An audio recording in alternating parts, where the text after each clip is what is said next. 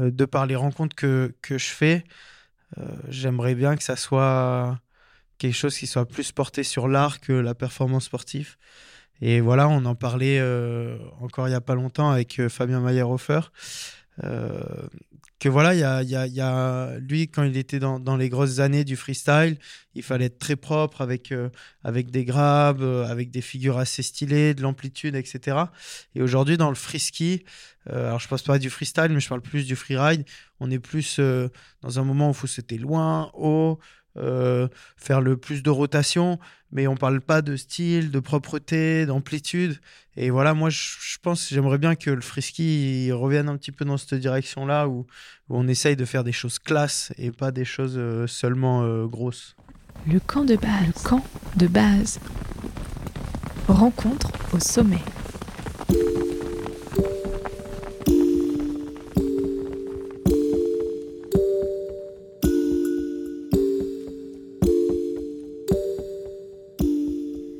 22 février 2023, en France, le record historique de 32 jours sans pluie vient d'être atteint. Cette sécheresse hivernale met à mal les nappes phréatiques pour l'été.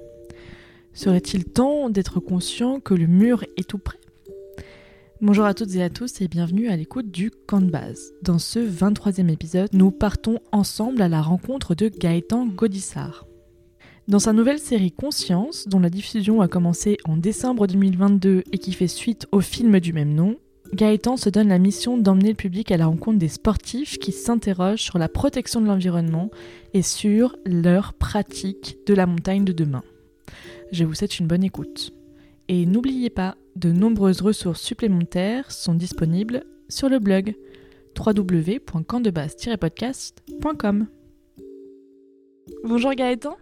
Bonjour. Et merci euh, beaucoup d'avoir accepté euh, cette invitation dans le camp de base. Eh bien, avec plaisir. Question fil rouge euh, de ces saisons justement au camp de base. C'est où ton camp de base et il est composé de quoi? Eh ben moi, mon camp de base pour le moment, il est à Sainte-Foy en Tarentaise. Et donc, je dirais qu'il est composé de mon petit appartement entouré de plein de belles montagnes. Est-ce que tu fais partie de ces euh, sportifs euh, qui euh, voyagent beaucoup ou est-ce que justement tu restes dans les Alpes ou en Europe? Alors je voyage beaucoup mais autour de chez moi. Parce que pour faire des belles phrases, le voyage est un état d'esprit. Joli. Est-ce que tu peux me raconter un peu peut-être ton parcours? T'as grandi où toi? Alors moi j'ai grandi dans les Hautes-Alpes, donc à Embrun, donc euh, pas très loin de Grenoble finalement euh, aussi.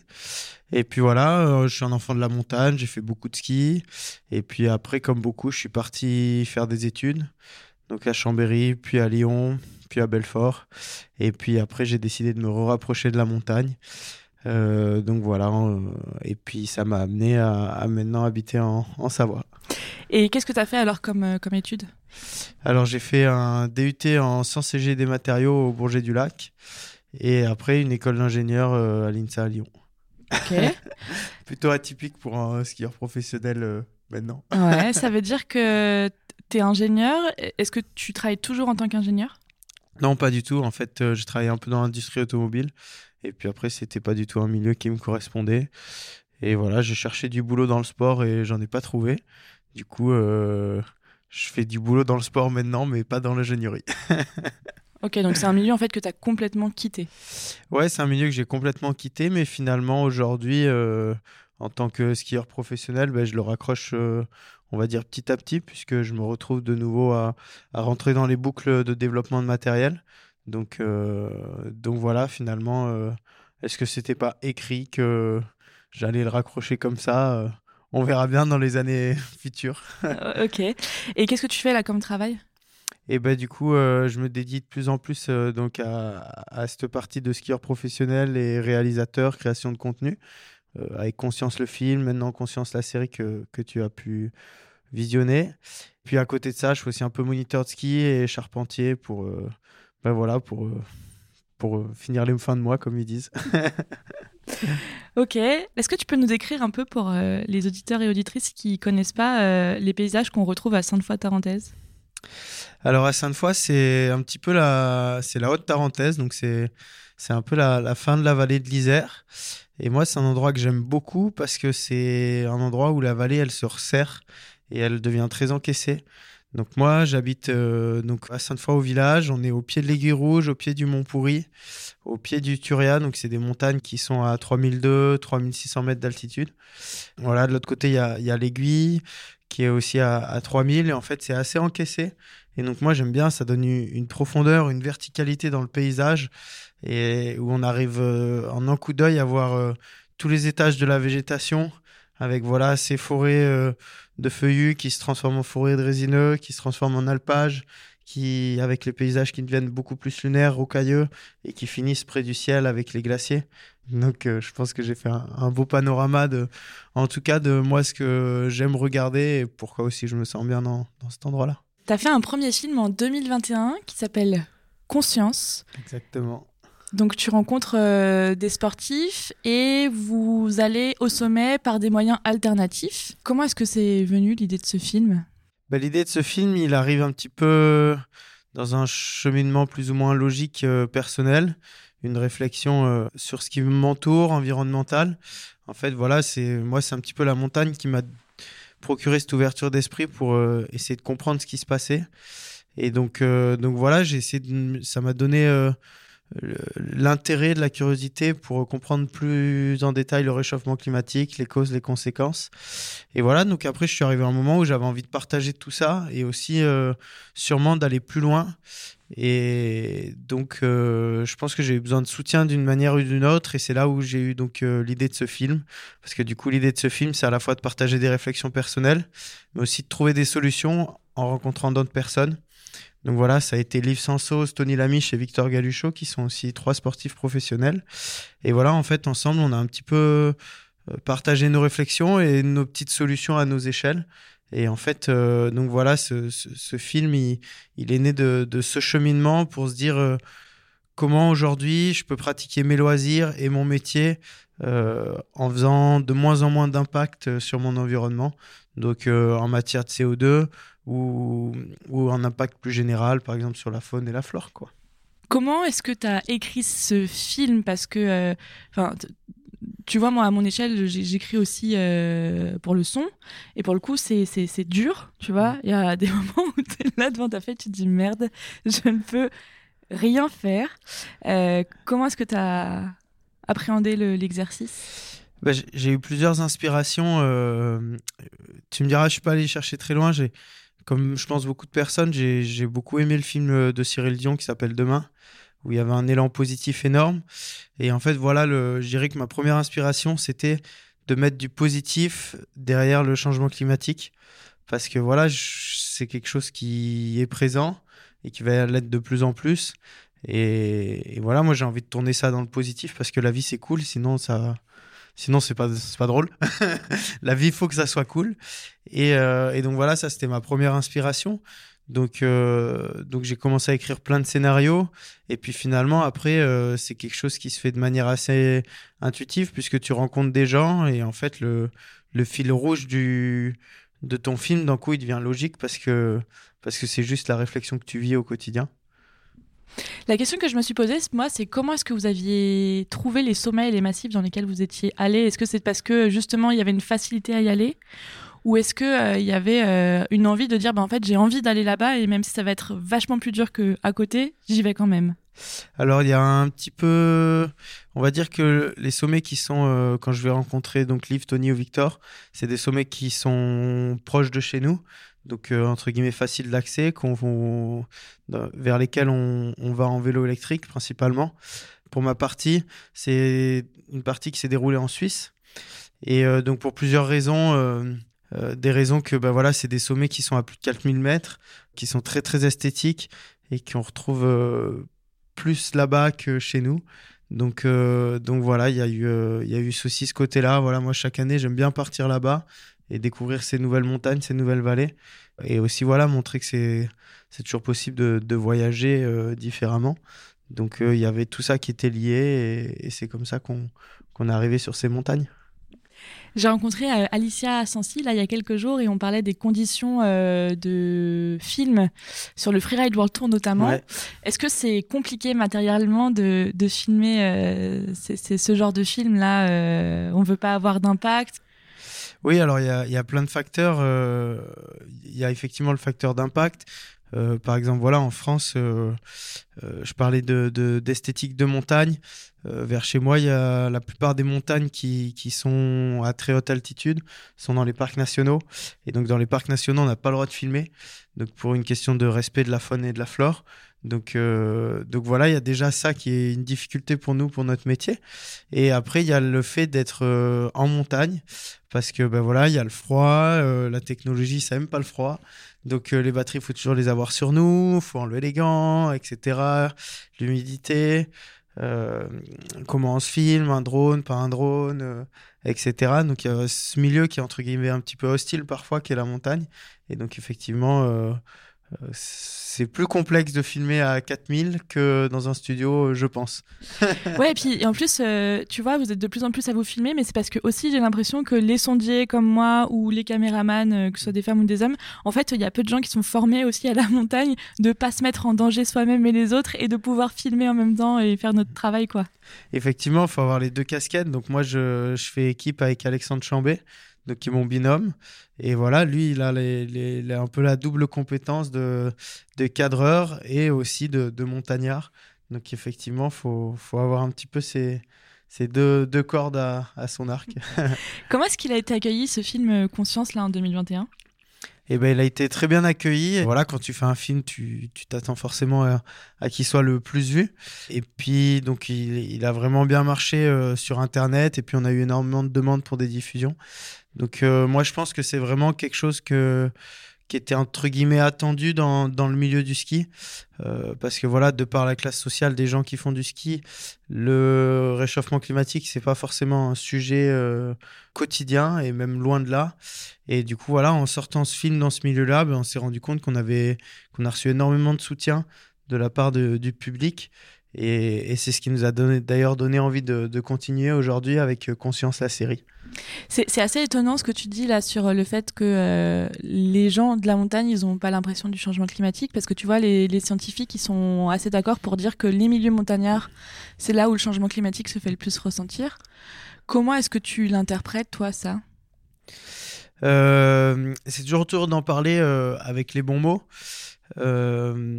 c'est, je dirais que en fait, euh, les milieux de station sont des milieux qui ont, connu un, développement euh, économique très très très rapide avec le plan neige euh, qui date des années, euh, des années, je sais plus, je crois que c'est 60, 80. Ouais, c'est ce que j'aurais dit aussi. C'est un peu ça. Et, et donc finalement, on retrouve à l'heure actuelle, ben voilà, c'est les gens qui ont connu le plan neige, c'est encore des gens qui, qui sont par exemple décisionnaires dans nos stations. Et donc en fait, qui ont vu toute cette évolution et qui continuent à être dans cette optique-là. Et donc en fait, on est dans des générations euh, qui pense énormément au développement économique. Et même si, euh, du coup, on est censé être plus proche de, de la nature et de l'environnement, on voit ces choses-là. Beaucoup de gens euh, le voient, mais sont pas conscients des impacts. Donc c'est vraiment une chose qui est différente. Et voilà, on a tous un quotidien. Et quand ta vie quotidienne, c'est de, de, pousser le développement économique dans le sens que tu crois le bon, et ben finalement, derrière l'impact, tu ben, tu le regardes pas. Alors là, on est le, 11 novembre. On se rencontre dans le cadre des rencontres ciné-montagne. Hier, tu as diffusé ton film au, Palais des Sports, la le premier épisode de la série qui euh, retrace euh, la notion en fait de performance avec euh, Matt Cher. Exactement. Donc le Suisse, Matt Cher, qui, euh, comme tu l'expliques dans le, premier épisode, euh, il était sponsorisé. C'est vrai que moi, quand j'avais, il y a 15 ans, quand j'avais 15 ans et que je regardais des films de ski, il y avait cette question de, de grosses lignes. Alors il y a mm. toujours un élément dans le film de ski qui, pour moi, est la musique, qui est parfois un peu, comment dire, un peu stéréotypique du, du média. Premièrement, comment est-ce que ça s'est passé hier soir au Palais des Sports? Et eh ben, ça s'est très bien passé. Euh, ça faisait très longtemps que moi, j'avais pas fait de grosses diffusions et je pense que c'était même la plus grosse diffusion que, que en termes d'audience que j'avais jamais faite. Donc, c'est, c'est toujours quelque chose quand on se retrouve au milieu de, de 4000 personnes à dire euh, bonjour. et, et, voilà. Et puis finalement, euh, déjà, j'ai vraiment apprécié cet événement des rencontres ciné-montagne dans lequel je trouve il y a vraiment une âme qui est présente, une atmosphère autour de la montagne et ça, c'est vraiment chouette. Et voilà, et finalement, c'est quelque chose qu'on ressent quand on présente son film. Et voilà, je pense que de par les premiers retours du public, les questions, etc., les applaudissements dans la salle, je pense que c'est quelque chose qui a, qui a été très très bien reçu, en tout cas, je l'espère. En tout cas, c'est un film que j'ai euh, que j'ai beaucoup aimé. Donc, la notion de performance, moi, elle m'a beaucoup euh, interpellée. Et surtout, j'ai encore l'impression que les sponsors, alors je peux me tromper, mais j'ai encore l'impression que les sponsors, ils ont tout intérêt à ce que vous fassiez des grosses performances. Comment est-ce que toi, tu es arrivé à travailler avec tes partenaires? Alors, je dirais que la grosse performance, c'est la crédibilité, entre guillemets. On va dire que pour être sportif euh, professionnel, il ben, faut représenter euh, le milieu, une marque, euh, une entité, etc. Donc ben voilà, être parmi les meilleurs, ça représente une crédibilité, à tort ou, à raison. Je pense que on pourrait en parler pendant, pendant longtemps. donc voilà, c'est comme ça que ça s'est instauré. Euh, et, voilà, ce qui est dur dans ce que je fais, moi, qui est le freeride en haute montagne, c'est que eh ben, on est hyper, hyper dépendant des conditions. Et voilà, le, le, le free skieur professionnel, euh, jusqu'à aujourd'hui, euh, et ben lui, il était tout le temps sur la météo. Et puis quand il faisait beau en Alaska, et ben il allait en Alaska. Il faisait une semaine là-bas, des belles images. Après, il repartait au Japon parce qu'il neigeait là-bas, etc. Et puis, et puis il parcourait la planète et il sortait des images assez spectaculaires. Et voilà, aujourd'hui, euh, quand on se cantonne euh, ben, un rayon de 200 km, et encore, je prends vraiment large, parce que euh, ouais même moins. Euh, et ben voilà moi on, la manière dont je pratique ce métier c'est complètement un paradigme différent. Et oui là euh, là on rentre dans une approche où ben, les sponsors c'est il faut leur expliquer que ben, si cette année on n'a pas fait de film c'est pas parce qu'on n'a rien fait c'est juste que il n'y avait pas les conditions et, et, ça ça peut être assez assez complexe parfois ouais. Alors par, par, exemple, ça c'est une notion que j'ai pas du tout. Comment est-ce que c'est quoi le genre de contrat que tu signes avec des sponsors Toi, c'est tu t'engages sur un nombre de contenus que tu produis euh, par saison? Alors moi, j'ai de la chance d'être euh, assez libre. Donc euh, en fait, c'est moi qui est moteur dans, dans, dans, ma carrière, dans les propositions de, de création de contenu. Donc voilà, c'est moi qui, qui met en place les projets et après je, je vais chercher des financements donc auprès des sponsors pour pour arriver à les monter. Donc voilà, c'est vraiment moi qui m'engage sur, euh, sur les créations que j'ai envie de faire. Et donc, euh, donc c'est au projet, quoi. C'est pas un package. Exactement. Euh. Voilà. Donc voilà, moi, c'est ça qui est beau, en fait. Enfin, c'est aussi ça qui me plaît et qui fait du sens. C'est que voilà, je réalise les choses, en fait, d'abord pour moi. Et puis derrière, les marques viennent y coller leur étiquette dessus et, et les approprier dans, dans de différentes manières. Euh, ce qui peut être vraiment chouette parfois aussi, parce que ça peut créer des synergies. Et euh, mais voilà, c'est vraiment moi qui est, qui, est, qui est libre de, de, mes créations, de ce que je fais. Ok, on t'a déjà demandé, euh, par exemple, de revoir quelque chose en disant, bah, en fait là... Non, jamais. jamais en me disant, non, mais ça jamais. Après, euh, voilà, je travaille beaucoup avec, euh, avec par exemple l'association Protector Winter. Et par contre, ensemble, on réfléchit plus à de quelle manière on peut évoquer un sujet. Donc, effectivement, des fois, on peut changer de discours ou se dire, bah, ça faut pas le dire ou ça faut le dire différemment. Euh, mais par contre, non, j'ai jamais été censuré ou je me suis jamais, en tout cas, censuré ou bridé pour, pour telle ou telle raison. Au contraire, je pense qu'aujourd'hui, j'ai envie d'aller plus en plus dans une certaine provocation. C'est ce que je voulais faire avec le film Conscience, c'était d'aborder le sujet de manière assez frontale. C'est ce qu'on a fait. On rentre dans une société où il y a des mots qu'on n'a plus le droit de prononcer, comme politique, euh, comme gauche, euh, comme euh, réserve collinaire, etc. Comme bouquetin. Et comme bouquetin, voilà, reblochon. Et, et, voilà, moi je pense que ben voilà, faut, faut quand même assumer ses, ses, positions et sans forcément vouloir rentrer dans le conflit, mais défendre ses positions parce que parce que c'est important. Euh, dans le film, euh, on entend Matcher dire que euh, si tu veux faire bien, tu dois te contenter d'un peu moins. Tu prends vraiment une position de l'écologie parce que pendant la vingtaine de minutes que dure le premier épisode de la série, vous vous questionnez vraiment sur finalement la pratique de manière écologique. Ça te met quand même dans une case, toi, après dans les interviews où on te parle toujours d'écologie. T'en as pas marre?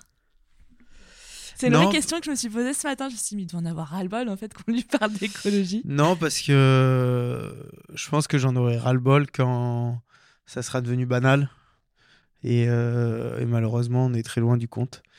Donc, donc voilà. Et puis après, pour rebondir un petit peu sur, sur ce que tu sur l'épisode, et ben, tu vois, on essaye un petit peu de, de se différencier aussi par rapport au film où on parlait vraiment avec le mot écologique assez frontal. Là, par exemple, voilà, dans l'épisode, on parle plus de performance.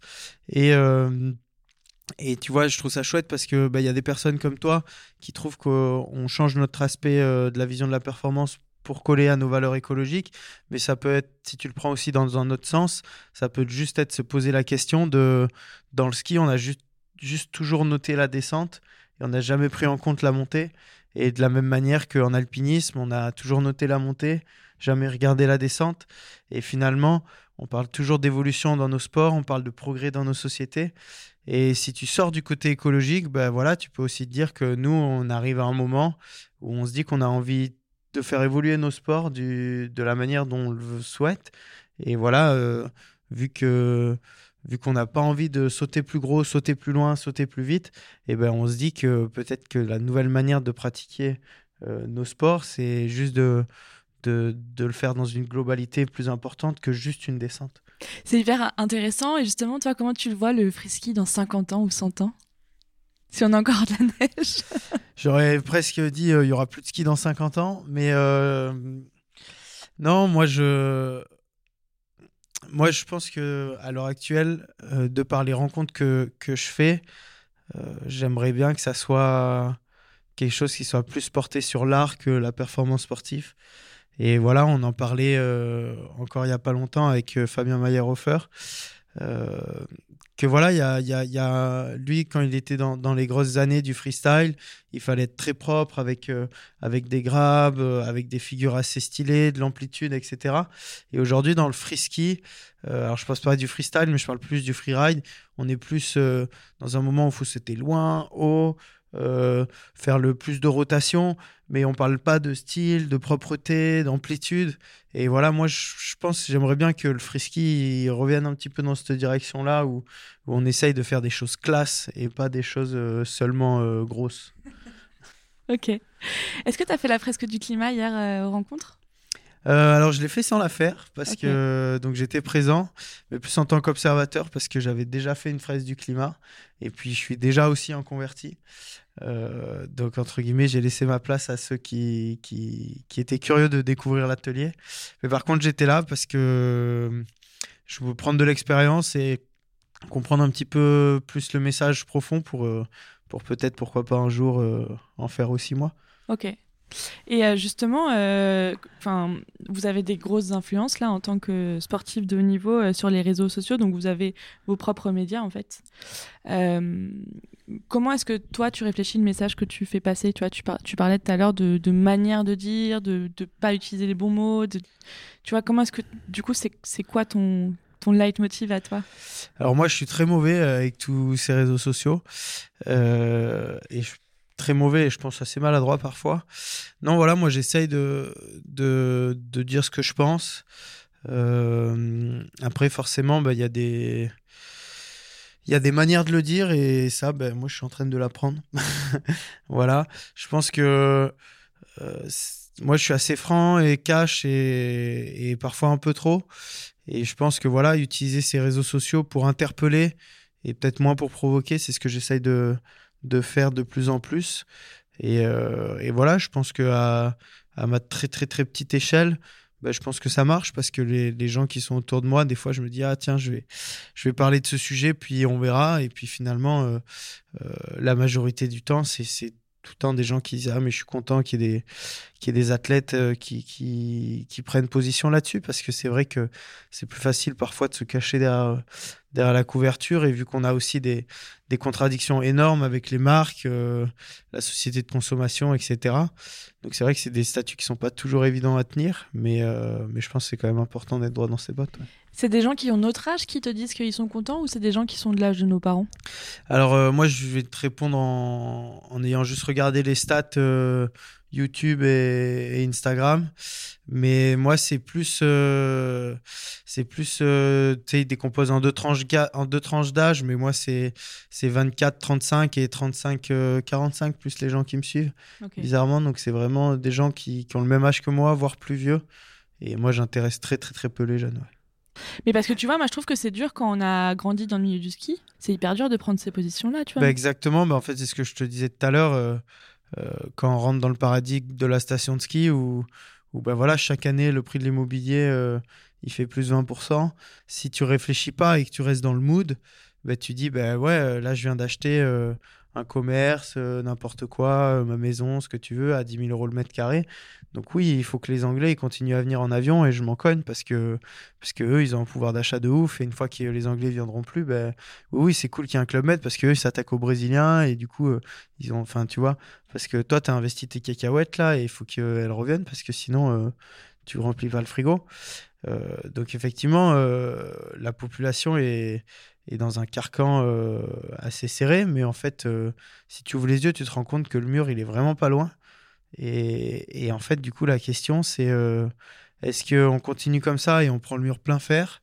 Ou est-ce qu'on essaye d'amorcer un virage pour prendre le mur On va le prendre dans tous les cas, mais pour le prendre un petit peu plus avec un angle différent que plein face. quoi. Voilà, moi, j'aime vraiment cette image de curseur et voilà, aujourd'hui, on a un curseur qui est vraiment droit vers le mur. Et, voilà, il faut qu'on choisisse la direction qu'on prend.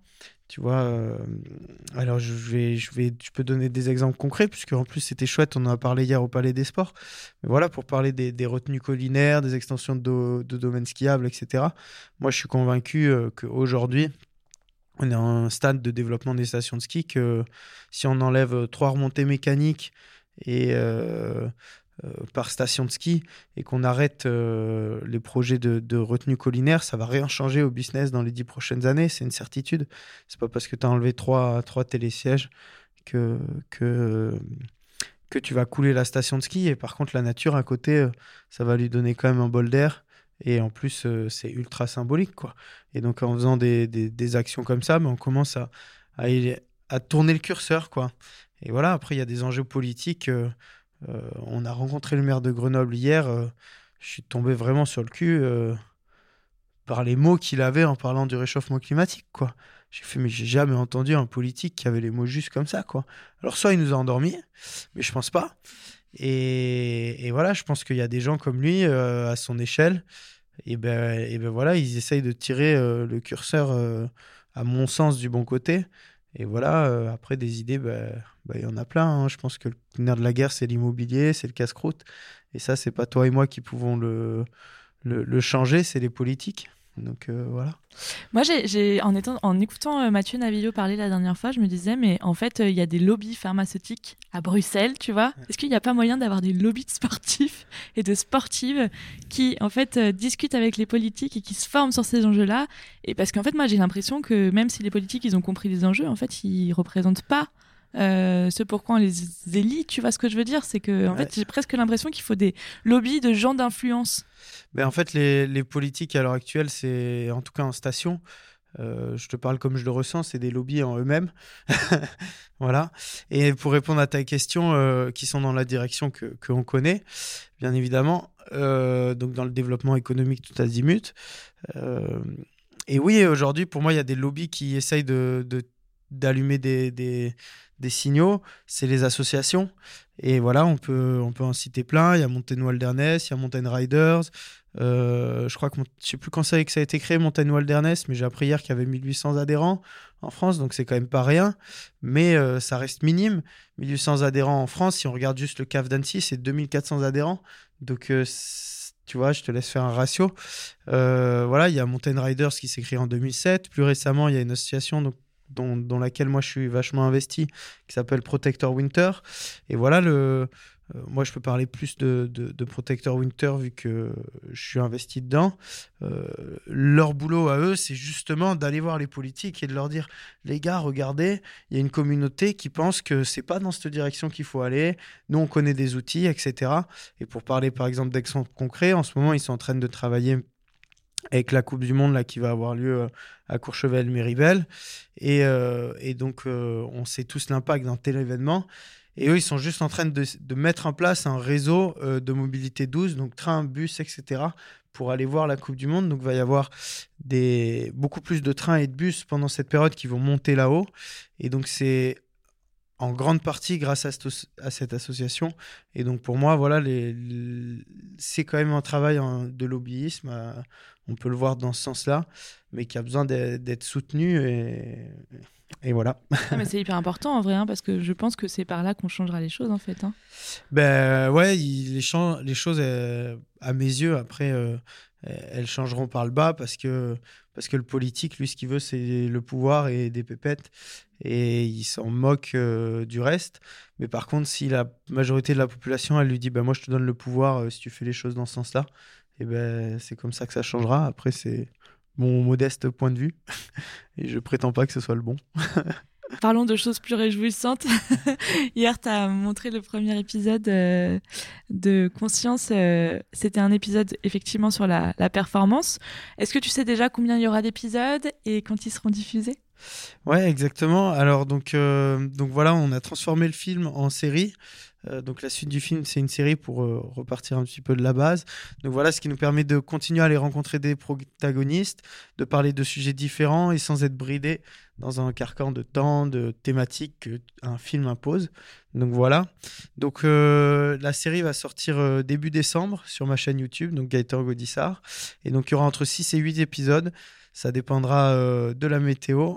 Et, mais par contre, dès qu'on aura commencé à sortir la série, ce sera tous les 15 jours. Voilà. Donc c'est entre 6 et 8 épisodes sur YouTube euh, de, de décembre à mars. Trop bien, ok. Et alors, quel sujet tu vas aborder euh et ben donc on a le premier sujet donc sur la performance, on a un autre sujet pour parler de réchauffement climatique donc qui se fait encore aussi avec Mathieu. en fait lui il est météorologue à Météo Suisse. Et donc, on parle vraiment cette fois-ci beaucoup plus concrètement quels sont les impacts du réchauffement climatique sur nos pratiques. Voilà, à telle altitude, ça va être comme ci, à telle altitude, ça va être comme ça. C'est quelque chose qui me tenait assez à cœur. Euh, après, on a des sujets qui sont beaucoup plus poétiques, j'ai envie de dire, avec par exemple avec Paul Bonhomme, où on retombe sur ce que je te disais tout à l'heure, euh, où lui, voilà, il dit. Euh, il se pose la question de quelle aurait été l'évolution du sport si au lieu de mettre l'alpinisme au ministère des Sports, ça serait au ministère de la Culture. Donc voilà, ça revient à ce que je te disais un petit peu tout à l'heure. Comment on pratiquerait nos sports si ça serait pas un sport, si ça serait un art? Voilà, on a aussi des, visions euh, euh, avec, euh, avec François Den, on va échanger sur, sur voilà, lui il est à la fois trailer, euh, son métier à la base c'est d'être trailer, mais il habite dans le Beaufortin. Donc, ben, comment il a fait pour s'adapter à ça? Ben, Il a décidé de, plutôt que de l'été, d'aller courir euh, euh, à Taïwan ou, ou en Espagne ou je sais pas où. Et ben, il a décidé de faire du ski de rando. Donc voilà, c'est comme ça que, en s'adaptant en fait à son environnement, aujourd'hui il fait du ski alpinisme. Et, et, voilà, on a pas mal de personnalités comme ça. Aussi peut-être extra sportives avec, euh, avec peut-être euh, voilà, d'autres personnalités extrasportives dont j'ai pas envie de dévoiler le nom aujourd'hui. Ah, tu nous teases, Je garde le, le tu secret. nous teases. et, euh, mais voilà, il y a du beau monde et des beaux sujets. Trop bien. Eh ben, merci infiniment en tout cas d'avoir accepté cette invitation, c'était trop cool. un mot de la fin? Fin. Excellent. Merci beaucoup. J'avais pas d'idée. merci beaucoup Gaëtan. Merci à toi.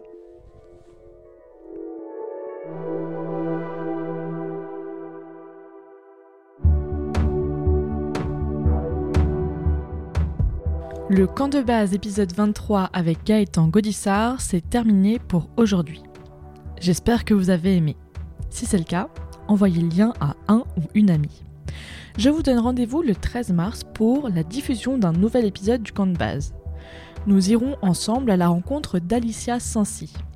Elle me parlera de son aventure en Himalaya avec Marion Aerti et on continuera à parler films et images en montagne. Et pour garder le contact d'ici là, retrouvez le camp de base sur Instagram, LinkedIn, Twitter et inscrivez-vous à l'Ascension. C'est la newsletter bimensuelle du podcast. A très vite dans le camp de base. Rencontre au sommet